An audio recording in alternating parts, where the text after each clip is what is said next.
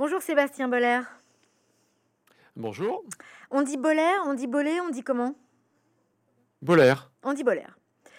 Euh, On est Ouais. avec vous pour parler de Stratium, donc euh, votre livre qui est sorti aux éditions Bouquin Essai et dont le sous-titre est Comment notre cerveau peut sauver la planète qui est une question que je ne vais pas vous poser tout de suite. Je vais attendre un petit peu avant de vous la poser. Celle- Celle-ci, Alors juste, c'est une faute qu'on fait parfois, mais c'est striatum et pas stratium.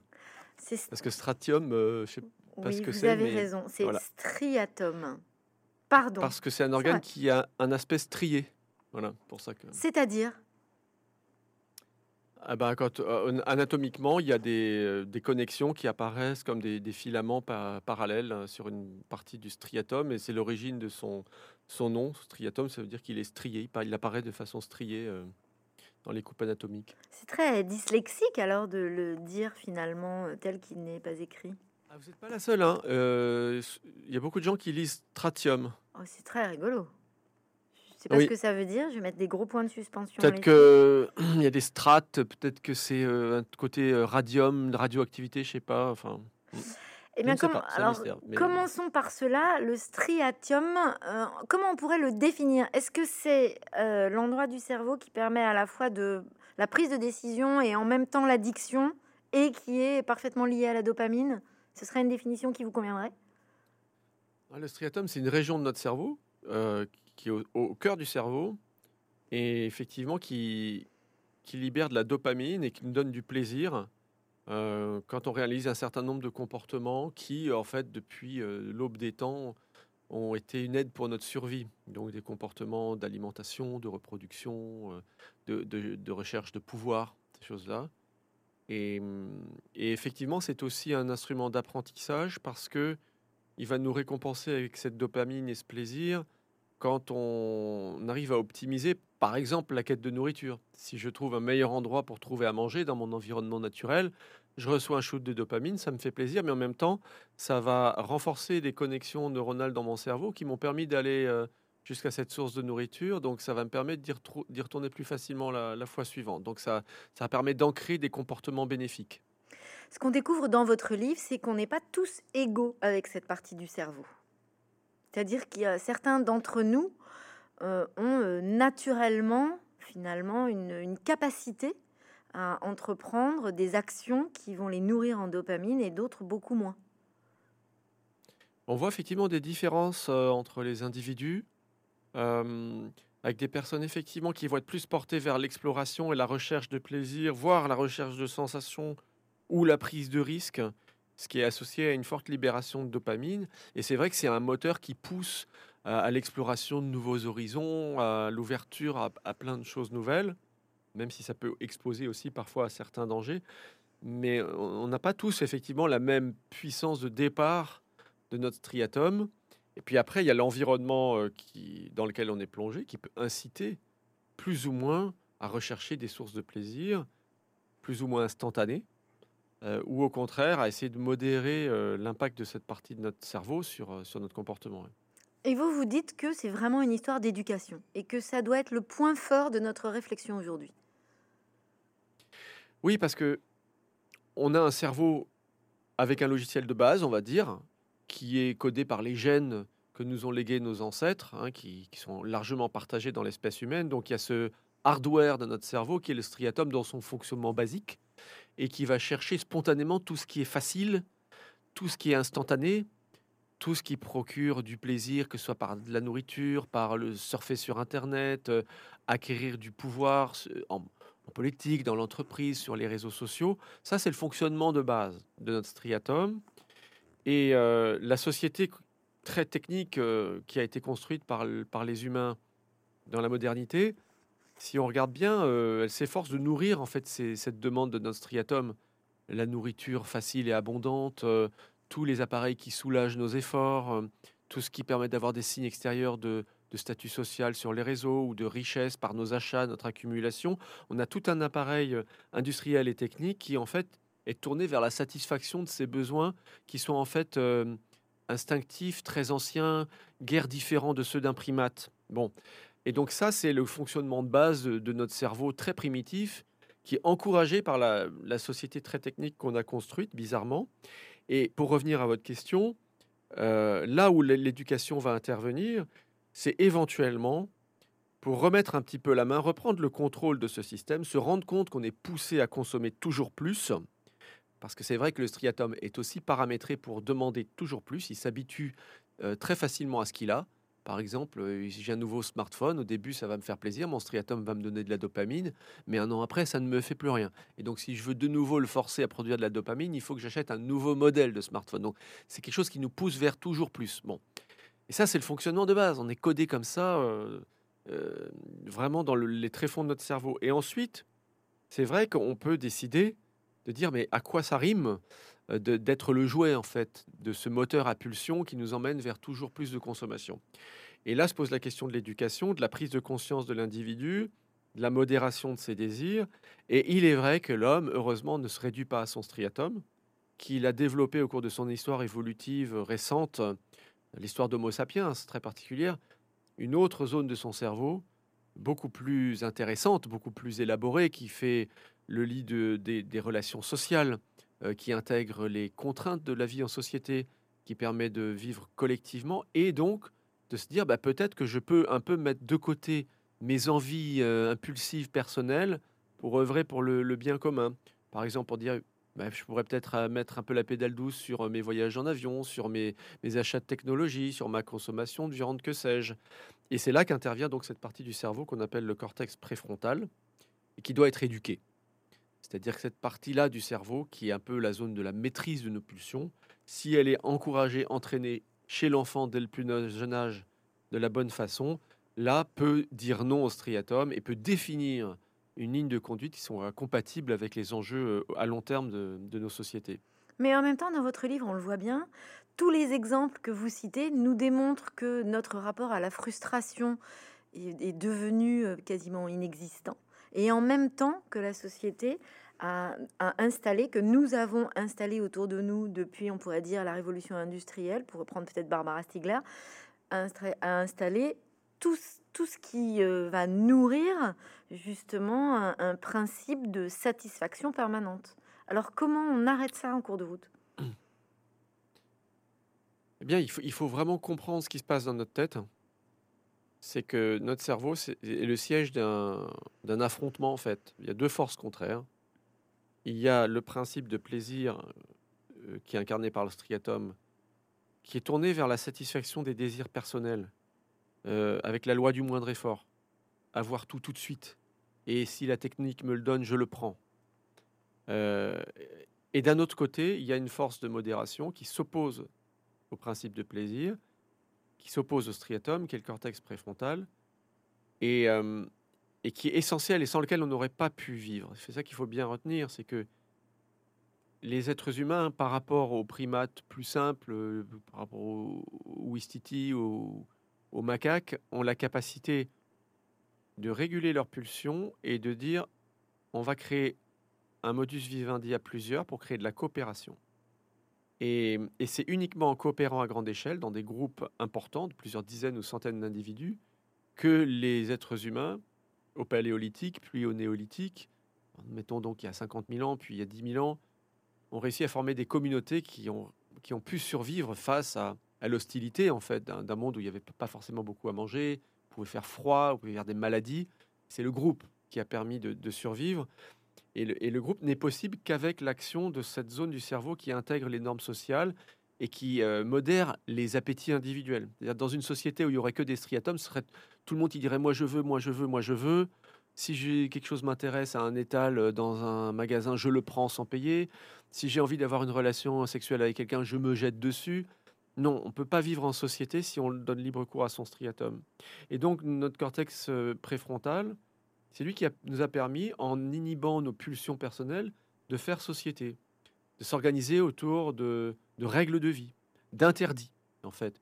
Les sociétés euh, premières, et même les sociétés début du néolithique, puis celles des, grandes euh, civilisations du livre, par exemple, reposent sur des interdits très forts, qu'on retrouve dans les grandes religions aussi. D'accord?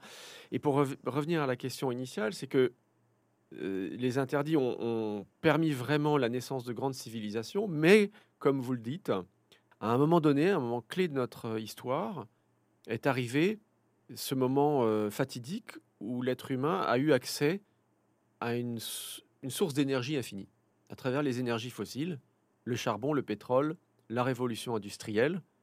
Et là, cette énergie quasi infinie, en, en, étant prolongée par euh, la fabrication d'appareils euh, qui facilitent la vie, des appareils électroménagers, des automobiles, du chauffage individuel, l'eau courante, tout ça de façon démocratique pour chaque individu, et a donné cette situation où l'individu moderne peut se dire bah, je donne libre cours à mes désirs personnels grâce à l'arsenal technique qui est à ma disposition, et je n'ai plus besoin, pour survivre, de m'inscrire dans un groupe qui euh, m'impose des contraintes et une norme sociale restrictive. Et donc, c'est le règne du striatum, en fait. Et, et c'est là qu'on arrive dans un, une situation très difficile, où on a une génération, en fait, entière, voire deux, d'individus qui sont nés dans un monde où la règle, c'est euh, donner libre cours à vos désirs grâce à la technologie qui vous offrira toutes les voitures suréquipées, tous les moyens de télécommunication, euh, tout ce que vous voulez.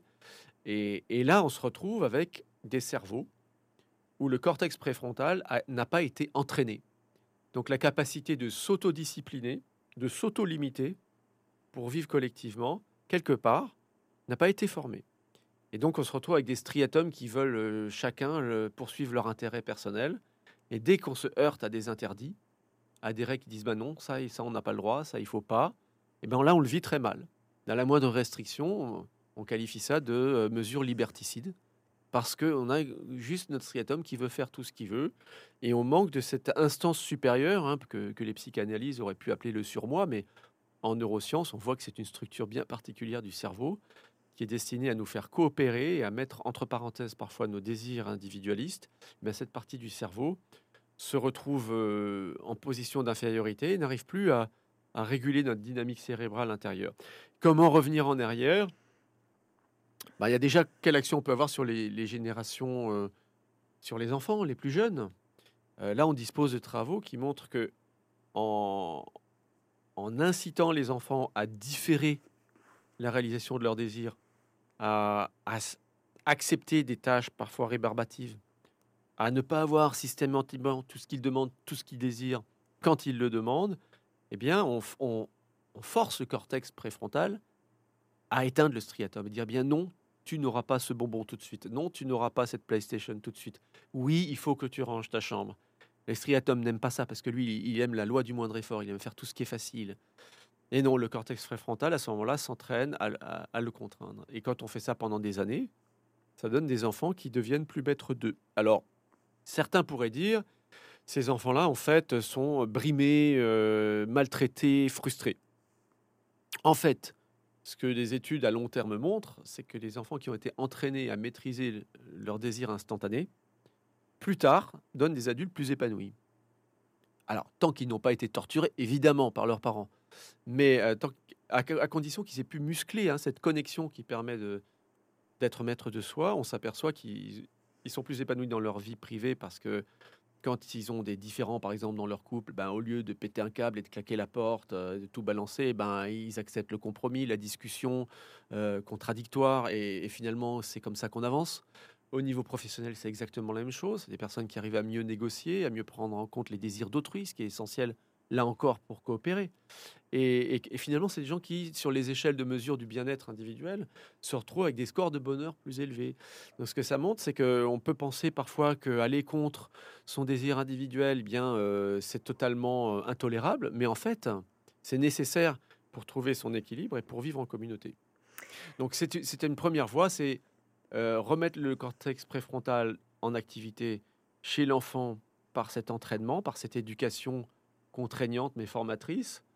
Et puis euh, chez les plus âgés, bah, c'est une autre paire de manches. Parce que quand vous arrivez à l'âge adulte avec un cerveau qui est en partie conformé, euh, avec un striatum super puissant, mais un cortex préfrontal euh, pas bien développé, ben, c'est difficile quand on, va, quand on vous dit ben, Je suis désolé, là, je sais pas, le salarié qui arrive pas à l'heure, ben, ça va pas du tout. ça fait plusieurs fois que tu es en retard, il faut t'arranger pour être à l'heure, pour être aux réunions bah, ça donne des gens qui parfois disent mais non, je suis désolé, euh, c'est, je suis pas d'accord, ou alors qu'ils n'y arrivent tout simplement pas. Euh, comment on reforme son cerveau dans ces cas-là? Alors, il y a des techniques en neurosciences d'entraînement où on peut euh, s'entraîner face à des, stimulus euh, qui, qui incitent à réagir tout de suite, à, ben, résister, à se forcer à ne, pas réagir tout de suite pour euh, reprendre la main sur son striatum. Ça peut donner des bons résultats, par exemple, pour rééduquer des personnes qui sont dans une, alimentation réflexe euh, compulsive, qui sont en surpoids, parce que dès, dès qu'ils voient une tablette de chocolat, par exemple, ils se jettent dessus. Mais on peut faire des exercices où on les entraîne justement face à des images de chocolat à retenir leur réaction. Au début pendant 10 secondes, puis 20 secondes, puis une minute, puis 30 minutes. Et les connexions euh, entre le cortex préfrontal et le striatum se renforcent progressivement. Et peu à peu, les gens retrouvent un- une forme de contrôle sur leur pulsion. Euh, et puis après, il y a, toute la question comment redonner au, au cerveau de tous les citoyens que nous sommes la force d'accepter, par exemple, euh, d'avoir moins de facilité, moins de confort dans notre vie de tous les jours. Si vous dites aux gens, euh, bah, il va falloir prendre l'avion qu'une fois par an, par exemple, ou comme c'est suggéré, quatre ou cinq fois en une vie. Si on pense aux enjeux planétaires, par exemple, de réchauffement climatique, ou euh, si on dit, euh, bah, il faudrait, par exemple, euh, garder un habit au moins cinq ans, faire de la réparation, limiter votre douche à euh, cinq minutes. Eh bien là, il va falloir un cortex préfrontal surpuissant pour dire au striatum, bah non, t'auras pas ta douche bien chaude pendant 20 minutes, t'auras pas euh, ton week-end à Bali aller-retour en vol low cost, des choses comme ça. Et là, comment est-ce qu'on y arrive? Ben, Là, on entre sur une autre dimension, mais on, pourra en reparler. Oui. Mais ce que vous êtes en train de nous dire, c'est que finalement, euh, toutes ces recommandations, quelque part, on les connaît depuis longtemps, et elles viennent euh, de Jean Covici pour euh, l'écologie, de Maria Montessori, par exemple, pour l'éducation, et pas seulement, de Françoise Dolto, enfin voilà. Ce que vous êtes en train de nous dire, c'est qu'aujourd'hui, la science le démontre presque techniquement, d'un point de vue pratique dans le cerveau? C'est ça ce qui a fondamentalement changé, c'est l'avancée des neurosciences pour nous montrer que c'est un endroit précis du cerveau qui combine tout ça. Oui, alors d'une part, ça permet de voir que ce sont des réactions biologiques qui se passent dans notre cerveau. Euh, et d'autre part, ça permet de comprendre aussi pourquoi on est fait comme ça. Qu'est-ce qui fait qu'on a un organe qui s'appelle striatum au fond de notre cerveau et qui nous pousse à tout détruire aujourd'hui? Et le poser en termes biologiques, ça permet de comprendre pourquoi notre cerveau est fait comme ça. C'est-à-dire que c'est pas pour rien qu'il y a cet organe dans notre tête, c'est-à-dire que il a été sélectionné par l'évolution de notre espèce. C'est que sans lui, nous ne serions pas là. En fait, en nous poussant à agir comme ça, en nous poussant à manger le plus possible, à nous reproduire le plus possible, à acquérir le plus de pouvoir possible, à faire le moins d'efforts possible, nous a permis de survivre en des temps où on vivait dans des milieux hostiles, où il n'y avait pas forcément beaucoup à manger, où il fallait faire beaucoup d'enfants pour transmettre la lignée génétique, euh, parce qu'en nous récompensant à chaque fois qu'on le faisait, il a assuré en fait le fait que ces comportements vitaux soient transmis. Et donc au départ, c'est un fabuleux allié en fait cette partie de notre cerveau. On on serait pas là sans lui. C'est la base du désir d'agir, c'est la base de la vie, de l'instinct de vie. Et donc euh, quelque part, ça déculpabilise aussi parce que on aurait beau jeu de se plaindre d'être fait comme ça, mais ce serait malhonnête parce que si notre cerveau fonctionnait pas comme ça, on n'aurait pas pu survivre jusqu'à aujourd'hui. Simplement, ça montre où le bas blesse aujourd'hui, c'est que la, monnaie se retourne. Ce qui a été un avantage pour notre survie euh, dans un monde de rareté et de, dans un monde hostile devient aujourd'hui euh, un, un mur. C'est en train de creuser notre tombe parce qu'en persévérant dans ces comportements qui ont été sélectionnés génétiquement sur des millions d'années, en persévérant dans ces comportements, eh bien, on, en fait beaucoup trop parce qu'on est 8 milliards et qu'il n'y a plus euh, les ressources euh, suffisantes pour euh, reproduire ces, appétits insatiables sans un contre-pouvoir. Et donc, ça nous met face à une responsabilité aussi. Comment recabler un système neuronal, un circuit biologique qui a mis des millions d'années à se mettre en place? Comment aujourd'hui, en si peu de temps, refaire ces connexions on, a une chance, c'est de, de voir comment ça fonctionne et, aussi de, de savoir que le cerveau est plastique. C'est-à-dire que le phénomène de plasticité neuronale permet par l'apprentissage de refaire certaines connexions. De sorte que ce n'est pas un déterminisme, on n'est pas condamné à suivre éternellement ces, ces pulsions qui ont pu s'avérer bénéfiques en des temps très anciennes, mais qui aujourd'hui jouent contre nous. On peut les, les moduler grâce à la capacité de nos neurones à se recabler en fonction des injonctions sociales les normes sociales, de l'éducation et de la culture. Et ça, ça pose une, responsabilité énorme. C'est-à-dire qu'on ne peut pas y arriver sans changer les normes sociales et sans changer les structures de la société. Mais c'est ça, j'allais vous dire, à un moment donné, euh, ça, ça pose question euh, au-delà de l'individuel finalement. Ça pose question sur des, choix de gouvernance, sur des, choix de priorité. Euh, et puis, dans votre livre, quand vous prenez cet exemple du cerveau plastique des adultes qu'on peut accompagner avec, euh, même vous citez des exemples avec des électrodes pour, euh, voilà, en fait, essayer de, changer cette partie du cerveau. On voit mal des golden boys volontairement venir euh, se dire bon alors ok il faut vraiment que je change. Parce que ce que vous expliquez bien dans votre livre aussi c'est que euh, l'homme a pris le goût de la récompense. Vous citez plein d'exemples aussi qui sont faits avec des animaux des capucins et que finalement l'homme n'aime pas des émotions désagréables comme la frustration comme la colère comme et que pendant longtemps la récompense c'était quoi? C'était la récompense ou la limite c'était quoi? C'était Dieu c'était les lois. Mais le problème aujourd'hui euh, n'est-il pas dans le fait que ben on a pris goût à ça? Et comme vous le disiez tout à l'heure euh, euh, de ne pas voir l'intérêt de le changer? Puisque vous prenez des exemples très précis dans lesquels vous dites si on parle d'argent à un moment donné l'individualisme ressort et le collectif n'existe plus. Alors aujourd'hui on voit bien qu'il y a Oui. plein d'associations qui se créent donc qui luttent contre ça déjà mais Oui, est-ce que c'est pas l'argent qui a le pouvoir au bout d'un moment? L'argent, c'est l'addiction suprême. Euh, si si on part du fonctionnement de base de cette partie de notre cerveau, euh, ce, ce sacré striatum, il obéit à une loi simple qui est toujours plus.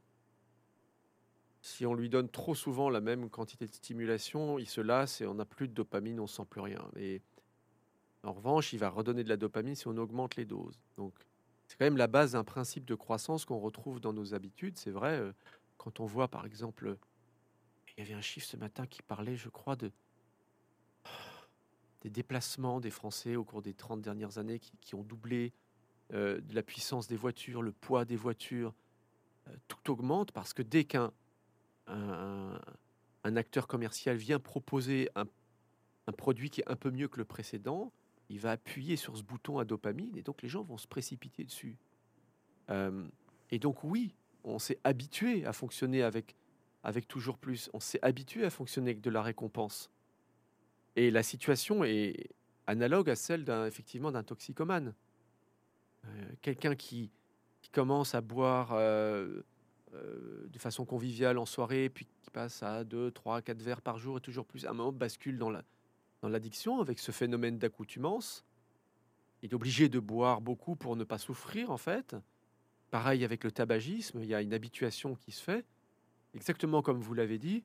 Et le jour où le médecin dit si vous continuez comme ça, vous allez mourir, qu'est-ce qui se passe à ce moment-là? Eh bien, il faut se sevrer. Et la question que vous posez, c'est quelle va être l'instance de sevrage?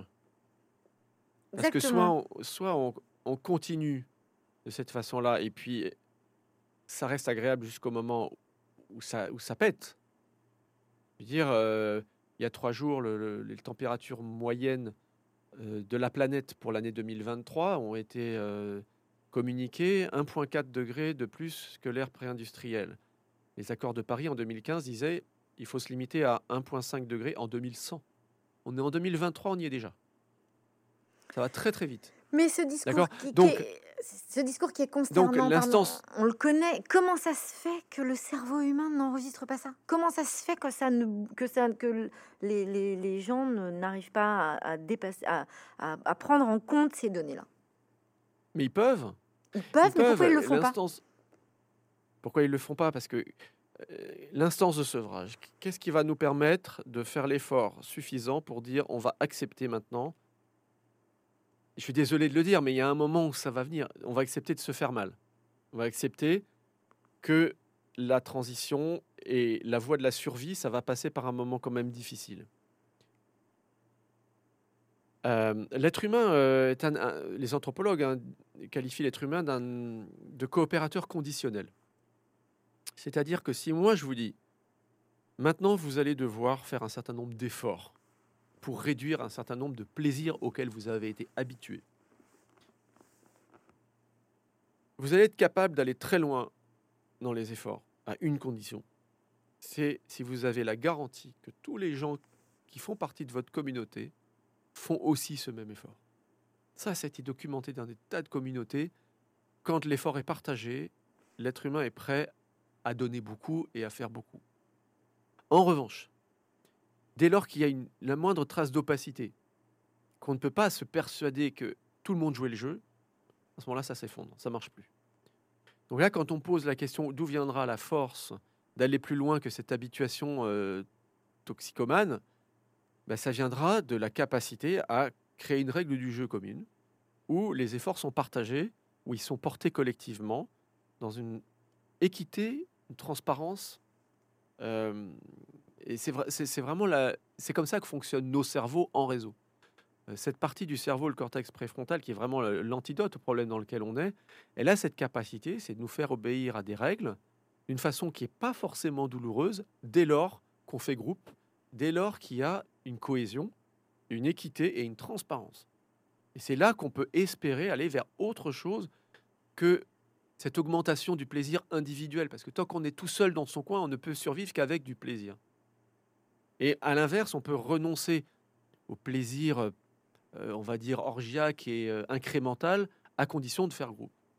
Donc, quelles sont, les conditions pour instaurer cette nouvelle règle? Euh, On a eu des ébauches, on a eu une convention citoyenne pour le climat qui a fait des propositions. Je pense que c'est une voie qui est très intéressante parce que à partir du moment où il y a des projets qui sont faits collectivement pour faire des efforts tous ensemble, soit ils sont mis en application avec des garanties de transparence et d'équité et ça marche, soit ils sont mis sous le tapis et on n'en parle plus et puis on attend la prochaine crise.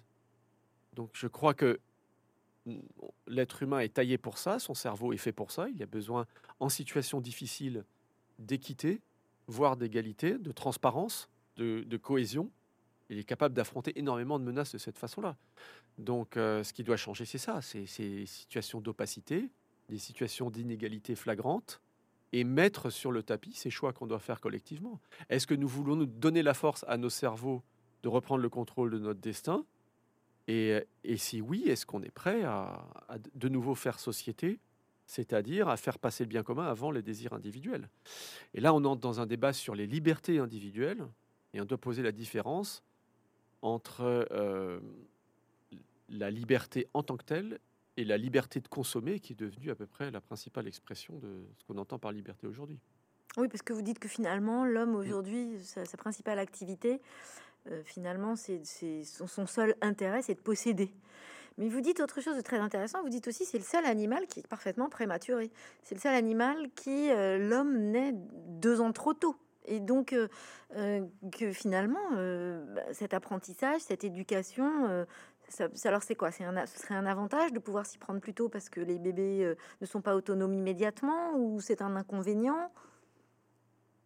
Un énorme avantage. Hein. Ça c'est un, espèce de tour de passe-passe qu'a fait l'évolution. C'est vrai que le cerveau des, nouveau-nés humains ne sont pas finis par rapport à d'autres espèces animales. Euh, un petit chat, un petit rat, par exemple, euh, dès qu'il est né, il est pratiquement prêt à fonctionner il va gambader très vite, il est autonome. Alors qu'un petit humain, son, cerveau est tellement immature qu'en fait, il peut à peine bouger, il peut pas tenir sur ses pieds, et donc il est extrêmement démuni. À tel point que les spécialistes de l'évolution pensent que c'est ce qui a euh, forcé les humains à, former des couples relativement fidèles pendant au moins deux ans, pour avoir au moins deux personnes pour protéger ce petit très fragile qui pourrait pas s'en sortir tout seul pendant au moins ces deux ans euh, dont son cerveau a besoin pour arriver à un premier stade de maturité, les premiers pas, et il peut commencer à saisir quelques objets et accéder à une forme d'autonomie. Et ce que ça veut dire, c'est qu'à la naissance, ce cerveau, eh ben, c'est une patte molle. Et donc, il, il peut recueillir toute forme d'empreinte de son environnement social. Et c'est une chance incroyable. C'est-à-dire, c'est le contraire de la détermination biologique. C'est euh, c'est quelque part le support de la première liberté ou du premier conditionnement aussi par la, culture dans laquelle on vit. Ça, ça pose des questions extrêmement intéressantes sur, euh, sur, sur le fait que quel que soit le, destin qu'on choisit pour un enfant, euh, on, le, détermine en partie. C'est-à-dire qu'il y a certains courants éducatifs qui disent ne faut, surtout pas euh, poser de limites à l'enfant, il faut pas l'enfermer dans un, dans un rôle social, il faut parfois même pas l'enfermer dans un genre. Vous savez qu'il y a des expériences en Suède de certaines familles, de parents qui disent Je veux pas que mon enfant euh, sache quel est son sexe parce que ça le ça l'enfermerait. Mais en fait, dès l'instant où on parle sa langue maternelle à un enfant, on sélectionne certaines voies, certaines connexions dans son cerveau.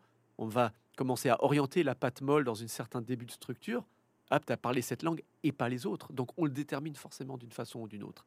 Donc ça pose la question comment déterminer le moins possible tout en donnant des outils et, surtout euh, c'est un espoir fantastique. C'est-à-dire que les jeunes d'aujourd'hui, on pourrait leur préparer des cerveaux totalement différents des nôtres pas du tout tourné vers cette envie de consommation euh, un peu aveugle et instantanée, euh, beaucoup plus passionné par euh, le débat, le bien commun, la coopération, et que c'est un investissement qu'on peut faire sur les jeunes cerveaux et qui nous le rendront au centuple. Alors, ce que ça veut dire, c'est qu'il va y avoir un délai. Effectivement, si aujourd'hui on, met le paquet pour créer ces cerveaux de demain aptes à affronter ces défis, bah, il faudra quand même attendre quelques décennies pour qu'ils arrivent aux commandes hein, des défis qui vont se présenter. Et puis ça veut dire surtout que mettre le paquet, ça veut dire considérer que c'est quelque part notre dernier espoir. Aujourd'hui, on, bute sur des limites partout. On bute sur les limites des océans, des glaces polaires, de la température de l'air, des ressources, des terres rares pour fabriquer des trucs électroniques, de l'uranium, même qu'il n'y en aura pas forcément assez. Les, limites sont partout. Il y en a une qu'on n'a pas explorée, c'est celle du cerveau humain vous l'avez dit, il, naît avec toutes les potentialités. C'est une pâte molle qui, peut donner, éclore dans n'importe quelle direction. Alors, mais investir massivement dans ce chantier-là, pour moi, c'est ça que j'appelle dans le livre le projet Manhattan du cerveau. C'est se dire, si tout est foutu, s'il reste une ressource inexploitée, c'est celle-là. Euh, et elle, elle, est potentiellement infinie. Et si on avait vraiment un investissement massif à faire, ce serait dans l'éducation, bien évidemment, mais une éducation, une éducation euh, vraiment comme le projet Manhattan des États-Unis euh, pendant la guerre, c'est que tout, tout le pays s'y met dans cet espoir, c'est que c'est qu'on verra de nouvelles générations qui seront armées intellectuellement, émotionnellement, des compétences psychosociales extrêmement développées pour faire de la coopération, pour maîtriser leurs désirs, pour ne pas être les jouets à la fois de leur propre cerveau et des injonctions que vont pouvoir euh, leur tendre toutes sortes d'intérêts privés. Et, c'est tout à fait faisable. Et c'est passionnant. Devrait tous se mettre ensemble autour de ça. Ça veut dire des professeurs très bien formés, des professeurs très bien payés, tout un écosystème, celui de la famille, celui du débat public, de la politique, qui tourne autour de la formation des meilleurs cerveaux possibles. Parce que là, on a, on a une carte à jouer, elle n'a pas encore été jouée. Mais dans les années 50, il n'y avait pas TikTok, il n'y avait pas Instagram, il n'y avait pas euh, Bill Gates, il n'y avait pas euh, l'iPhone 14. Euh. et donc, est-ce qu'aujourd'hui, il n'y a pas un ennemi qui, est quand même, qui a mis la barre un petit peu plus haute Ah bah on a tout fait pour se compliquer les choses. Hein. Ah bah c'est sûr. mais ça, ça fera partie du défi aussi. C'est-à-dire que le cerveau maître de lui doit aussi pouvoir résister à davantage d'embûches et de pièges qui lui sont tendus. Et c'est vrai qu'il y en a énormément. La bonne hygiène euh, mentale et neuronale, aujourd'hui, ça suppose euh, de savoir euh, où sont les pièges. Ça va être le piège du carré de chocolat, le piège de TikTok, le piège de toutes ces choses qui appuient sur le bouton à dopamine dans notre striatum. Une fois qu'on a fait la liste, ça devient intéressant, parce que ça devient un vrai combat. Alors il ne faut pas s'épuiser dans ce combat, euh, mais c'est très stimulant. Moi, je vois énormément de personnes euh, qui viennent me voir, qui me disent, maintenant que je sais, par exemple, euh, avant, il y avait le Black Friday, on parlait du Black Friday à la télé ou à la, ou à la radio. J'avais une sorte de réflexe conditionné, je prenais ma carte bleue, je, me sautais de mon canapé pour y aller. Et maintenant, je m'arrête la carte bleue en main en me disant, ah mais c'est ton striatum qui te fait faire ça. Et donc je dis, mais moi, j'ai pas forcément envie. Euh, moi, je suis capable de résister à ce, cette espèce de combinaison biochimique issue d'un cerveau de macaque pour dire, moi, ma, liberté, c'est de dire non. Et, on dispose d'expériences passionnantes en neurosciences hein, depuis les années 80 qui semblent montrer que quelque part la seule liberté que l'homme a vis-à-vis de ses propres désirs, c'est de dire non. c'est pas forcément de, de choisir ce qu'il veut, mais d'accepter ou pas les, jaillissements de, de désir qui lui viennent de son cerveau profond. Et c'est là que se situe notre liberté. Une fois qu'on sait qu'on est poussé à plein de choses, on n'est pas obligé de dire oui à chaque fois. Alors pour ne pas s'épuiser dans cette lutte continuelle, il y a une chose qui revient sans arrêt, c'est ne pas être seul. Là encore, euh, il y a la fameuse expérience du marshmallow, je ne sais pas si vous l'avez lu, euh, où on teste la capacité euh, d'un enfant à résister à l'attrait d'une friandise. Alors il y, a, son striatum qui dit vas-y, jette-toi sur le bonbon. mais on lui dit oui, mais si tu arrives à tenir pendant 10 minutes sans manger le bonbon, tu en auras deux. Donc il, est obligé de résister maintenant pour avoir mieux plus tard. Donc on voit son cortex préfrontal qui s'allume pour résister. Il dit non, attends, attends, résiste. Et euh, en fait, 80% des enfants craquent en général. Et c'est la même chose si on fait ce test-là avec euh, des sommes d'argent pour des adultes d'ailleurs. Mais ils résistent beaucoup mieux s'ils sont en groupe. C'est-à-dire si on les met à plusieurs et qu'on dit à chacun, si tu résistes pendant 10 minutes, les autres aussi auront une récompense. Et s'il y en a un de tes copains qui craque, par contre, toi, tu n'auras rien. Et tout le monde sera privé. Il suffit qu'il y en ait un dans le groupe qui craque pour que tout le monde soit privé. Et là, ils résistent tous beaucoup mieux. Le fait de savoir qu'ils sont ensemble et le fait de savoir qu'ils engagent les autres, qui sont aussi à la merci d'une mauvaise décision des autres, ça responsabilise.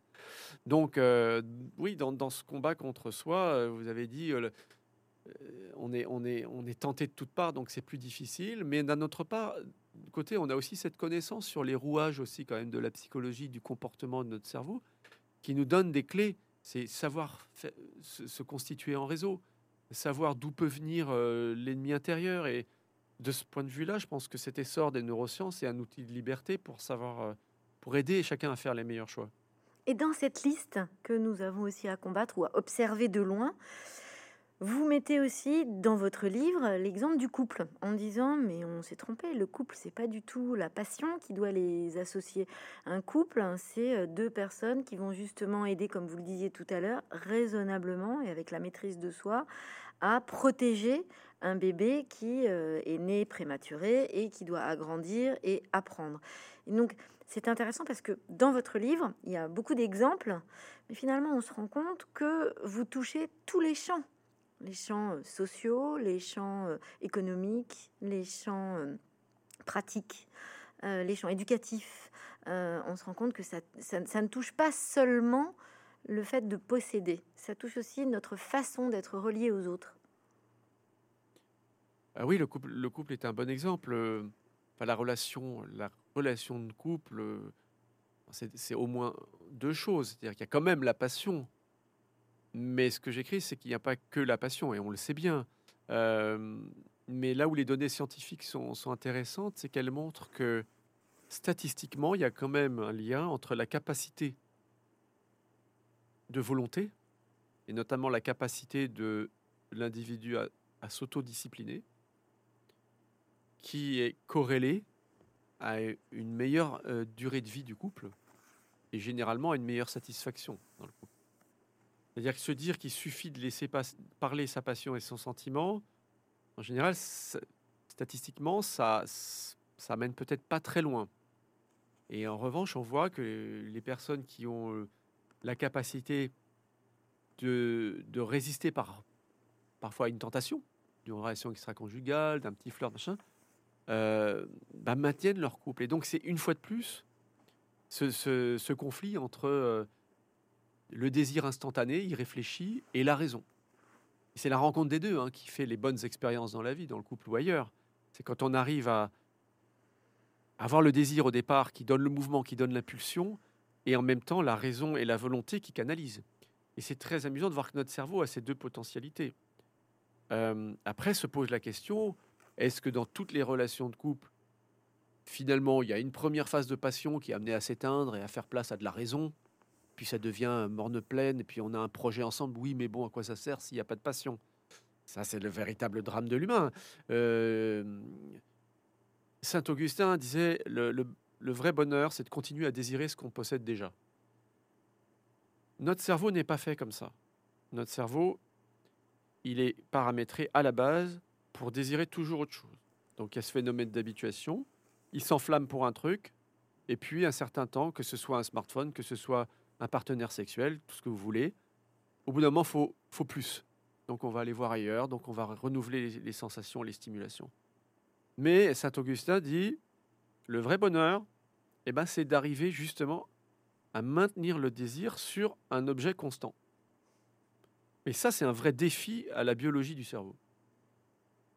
Et il, est, il peut être relevé, en fait. C'est intéressant quand on se demande comment, comment on peut mettre ça en action.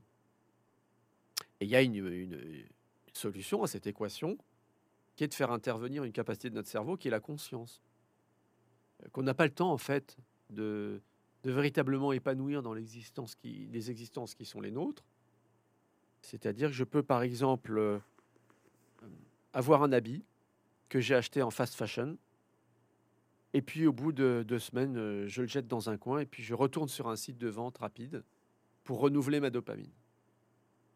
Mais je peux aussi décider d'acheter un habit euh, de façon plus raisonnée, en ayant patienté, en, ayant fait jouer l'attente, euh, la mise en bouche comme ça, en, l'ayant choisi, en me projetant dans un futur long avec cet habit, en me disant est-ce qu'il va me convenir longtemps, et puis une fois que je l'ai, m'y attacher, en prendre soin, euh, prendre conscience de la chance que j'ai de pouvoir le porter au jour le jour par rapport à d'autres personnes qui n'ont peut-être pas cette chance-là, et donc remplacer la quantité par la, la pleine présence à ce qu'on a. C'est ça le défi, et, et on c'est pas juste des mots, c'est-à-dire que dans le domaine alimentaire, ça fonctionne très très bien.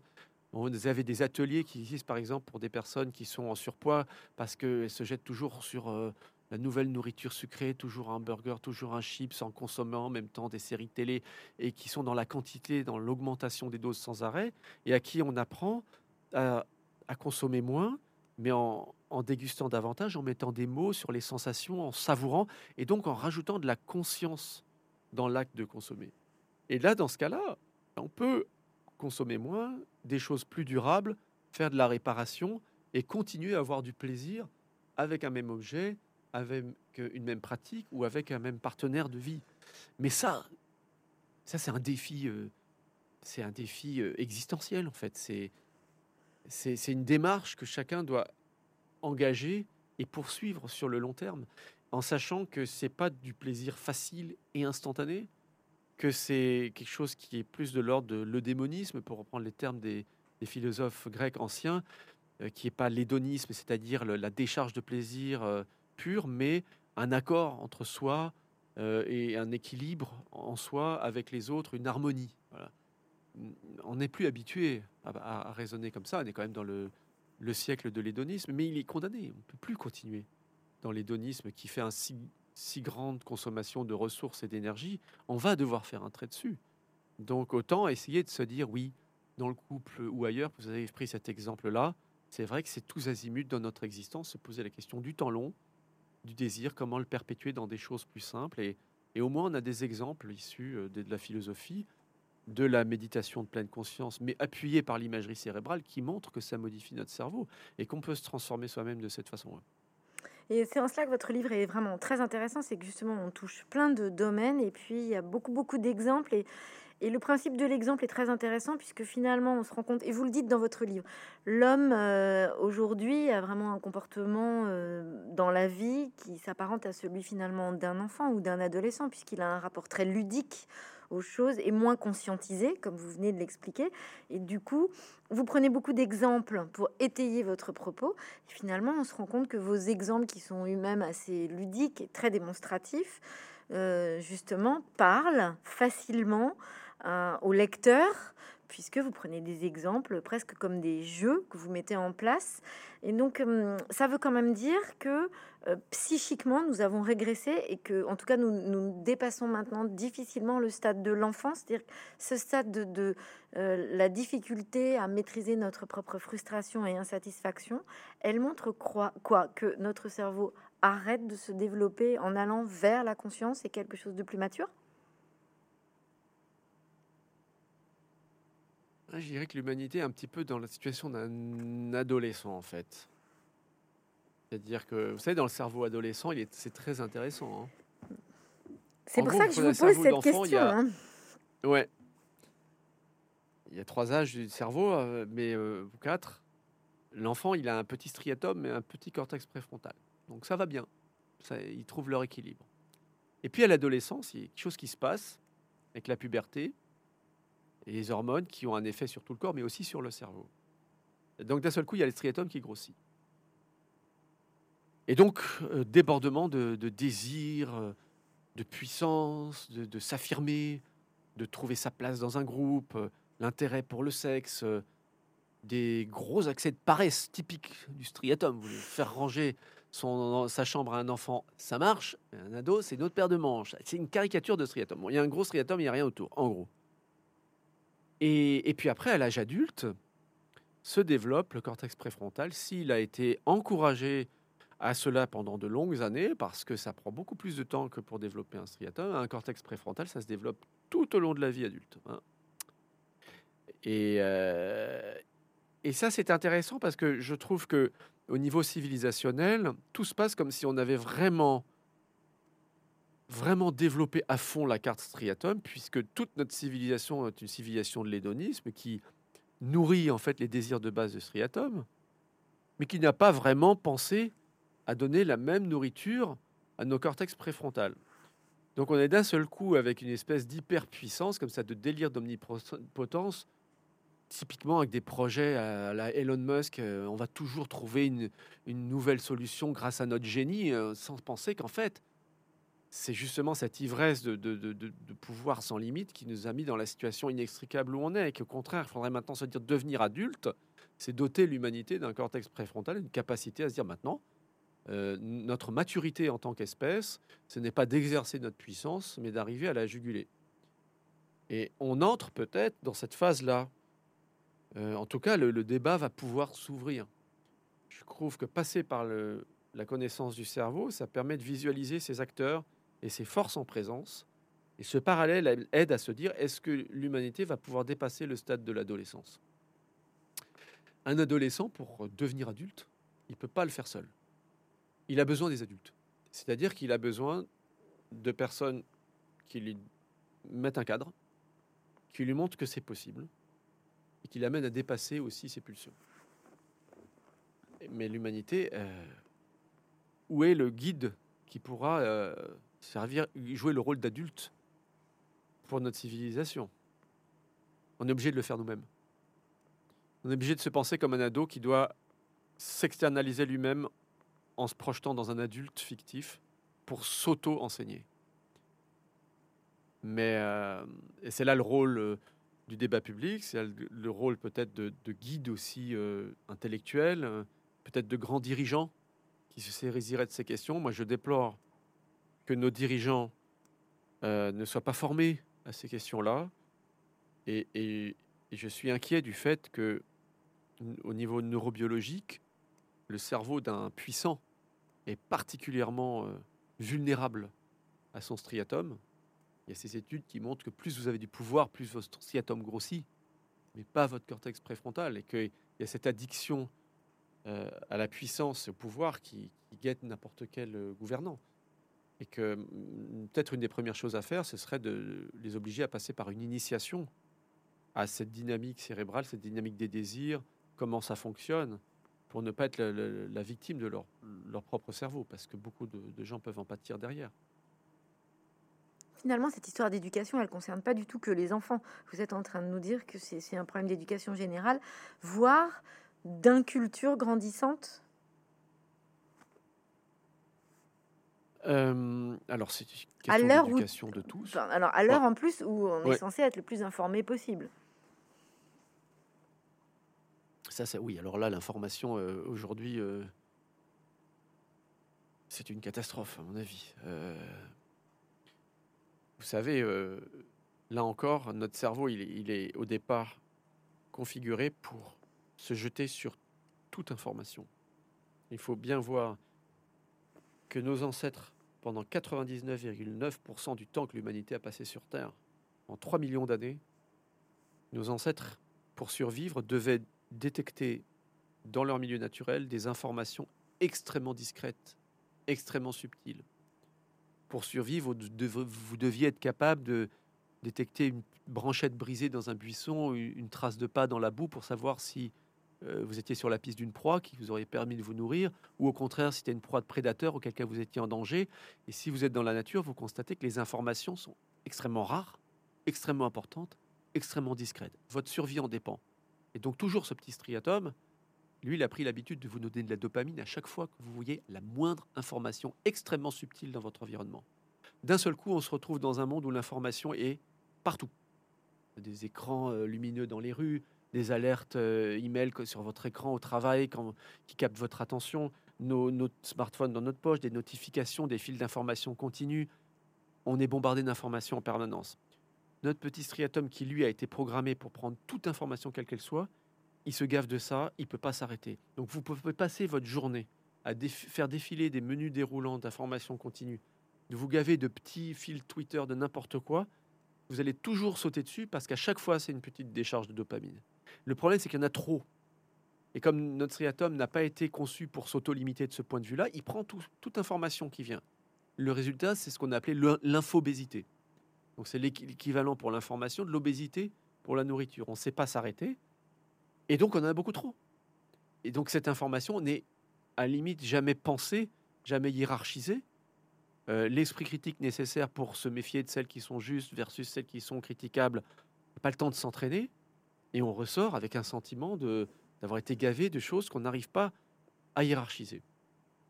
Donc l'information, il y, en a, y en a tellement qu'en fait, elle, paralyse la pensée à moins d'avoir été formé intellectuellement dans des cadres extrêmement exigeants, euh, on se retrouve finalement très vulnérable, je trouve, face à cette infosphère. Euh, et donc là, il y a un véritable enjeu aussi. Bah, c'est comme pour la nourriture. Comme on a une hygiène alimentaire pour pas basculer dans le surpoids en mangeant de la junk food, il faut une hygiène informationnelle pour se mettre des filtres, pour se réserver des moments pour s'informer. Et pour X minutes d'information brute, avoir Y minutes de réflexion, euh, de formation intellectuelle, de culture au sens large, pour donner une perspective à cette information. Euh, et le rapport entre X et Y euh, n'est pas déterminé, mais à mon avis, pour une heure d'information récréative, il faut certainement plus qu'une heure de formation intellectuelle pour apprendre à, formaliser cette information et la mettre dans un cadre de réflexion. Euh, c'est une évidence au niveau euh, neurobiologique, au niveau psychologique, au niveau mental, mais malheureusement, ce n'est une évidence pour personne dans la régulation des flux d'informations, des offres de digital qu'on fait pour toutes les générations, et c'est une catastrophe en termes d'épuisement euh, des, ressources naturelles nécessaires pour produire les terminaux informatiques, pour stocker les informations, la plupart du temps inutiles, sur des serveurs qu'on enfouit sous le sol de l'Islande pour les rafraîchir. Euh, ça fait fondre la, banquise. Enfin, on est dans un non-sens complet, mais on sait ce qu'il faudrait faire. Donc c'est une question de courage politique aussi. À chaque fois, on arrive à cette question-là. Si on sait ce qu'il faudrait faire, ce qui serait bon de faire, pour permettre aux gens de redevenir un peu plus, on va dire, maîtres de leur destin, plus libres, de vivre plus épanouis, pourquoi le courage politique n'est pas là? Alors, euh, les, dirigeants sont pieds et poings liés avec des notions de concurrence entre États, de multinationales, de fuite fiscale, des choses comme ça. Mais c'est un manque de courage. ces sujets-là ne sont pas sans solution. Euh, brandir toujours la crainte que euh, des sociétés qui seraient plus imposées ou qui seraient plus réglementées iraient voir ailleurs, ben c'est pas sans solution on peut très bien imaginer une solution où il y ait un peu moins d'afflux de capitaux et un peu plus de sentiment d'avoir choisi notre destin commun et d'être prêt à affronter collectivement euh, peut-être une restriction de notre confort qui de toute façon va nous être imposée. Dans votre livre, vous dites que, et ce sera ma dernière question, puisque nous approchons l'heure de, rencontre avec vous, Sébastien Boller, euh, vous dites que justement pour le choix des présidents de la République, on s'est rendu compte que euh, voilà, sur les dernières années, on élit le plus grand en taille euh, oui, oui, c'est pas que les dernières années. Hein. Ça, c'est une étude qui a été faite sur les, je sais plus combien, les 30 ou 40 derniers présidents des États-Unis. Euh, ça a été fait aux États-Unis. Hein. Je crois que c'est très fort là-bas. Et, euh, donc, donc, les chercheurs qui ont fait cette étude se sont rendus compte que dans tous les cas, en finale, voilà, les deux, candidats finaux, il y en a toujours un qui est plus grand un qui et un autre qui est plus petit. C'est toujours le plus grand qui euh, recueille la majorité de voix euh, en nombre absolu. Après, c'est pas toujours lui qui est élu, parce qu'après, il y a la notion des grands électeurs, mais quand même, l'élection finale qui passe par les grands électeurs élit dans 70% des cas le plus grand des deux, des deux présidents. Mais au niveau du vote démocratique, il est systématiquement vainqueur. Et ça, ça, ça renvoie à, une vieille loi, en fait, euh, de corrélation entre la taille et le statut social dans les groupes de primates. On, voit cette corrélation aussi bien euh, chez les chimpanzés que les gorilles et chez les humains. Il y a en général, plus on est grand, plus on a un statut social élevé dans la, dans la société. Et la taille, mais alors ça vaut pour les hommes particulièrement, hein. la taille d'un homme est statistiquement corrélée au nombre de ses enfants. Encore aujourd'hui, voilà les deux courbes qui sont parallèles, il y aurait euh, apparemment une préférence statistique, hein, ça vaut pas euh, pour tous les coups, mais statistiquement, des femmes pour les hommes plus grands, euh, qui remonterait à un temps où bah, les, plus grands dans un groupe, euh, temps préhistorique, avaient plus de force, plus d'ascendant sur le groupe, et étaient donc plus en mesure aussi de protéger une progéniture. Donc c'est des prédictions qui sont faites par, par les sciences de l'évolution et qui sont confirmées en fait par des situations aussi bêtes que l'élection présidentielle américaine ou que ces lois statistiques qu'on voit aujourd'hui, la corrélation entre le nombre de descendants, le revenu et euh, la taille euh, d'un homme, par exemple. Donc, euh, on n'a pas, on n'a pas tant évolué hein, quand même. Non. Il y a quelque chose. Alors, on n'a pas évolué à tous les étages voilà. de notre être. Voilà. On a des étages anciens hérités d'un très long passé évolutif, et notamment dont fait partie ce fameux striatum qui gouverne nos désirs, quand même inconscients, qui lui n'a pas beaucoup évolué. La partie qui a évolué, c'est la partie, le, cortex, la partie extérieure du cerveau humain. Quand on voit euh, entre un Homo erectus et puis un, Homo sapiens, l'accroissement de taille du cortex préfrontal, on se dit mais c'est incroyable. Qu'est-ce qui s'est passé à ce niveau-là? Quelle est cette aventure humaine avec ce front qui devient immense? Et c'est là qu'on tombe sur toutes ces qualités de notre cortex frontal, qui est de, de maîtriser nos désirs individuels, de coopérer, de respecter des normes, d'imaginer des stratégies nouvelles, et de prendre conscience, de prendre conscience des enjeux de nos existences. Et ce qui est intéressant, c'est que on parle beaucoup de prise de conscience et on se dit toujours comment se fait-il que la prise de conscience ait atteint un tel niveau aujourd'hui sur les enjeux climatiques, par exemple, mais que ça ne se traduise pas par, euh, par une action, par un changement concret dans nos vies au quotidien? Et on a cette chance qu'en fait, la prise de conscience se fait dans la même partie de notre cerveau que la capacité à réguler nos actions individuelles. Donc ça, c'est un vrai espoir. C'est-à-dire qu'en travaillant notre prise de conscience collective, théoriquement, on devrait être capable de devenir euh, plus modéré et plus sobre dans notre approche du quotidien. C'était un très beau mot de la fin. Je vous remercie Sébastien Boller. Merci beaucoup. Merci à vous.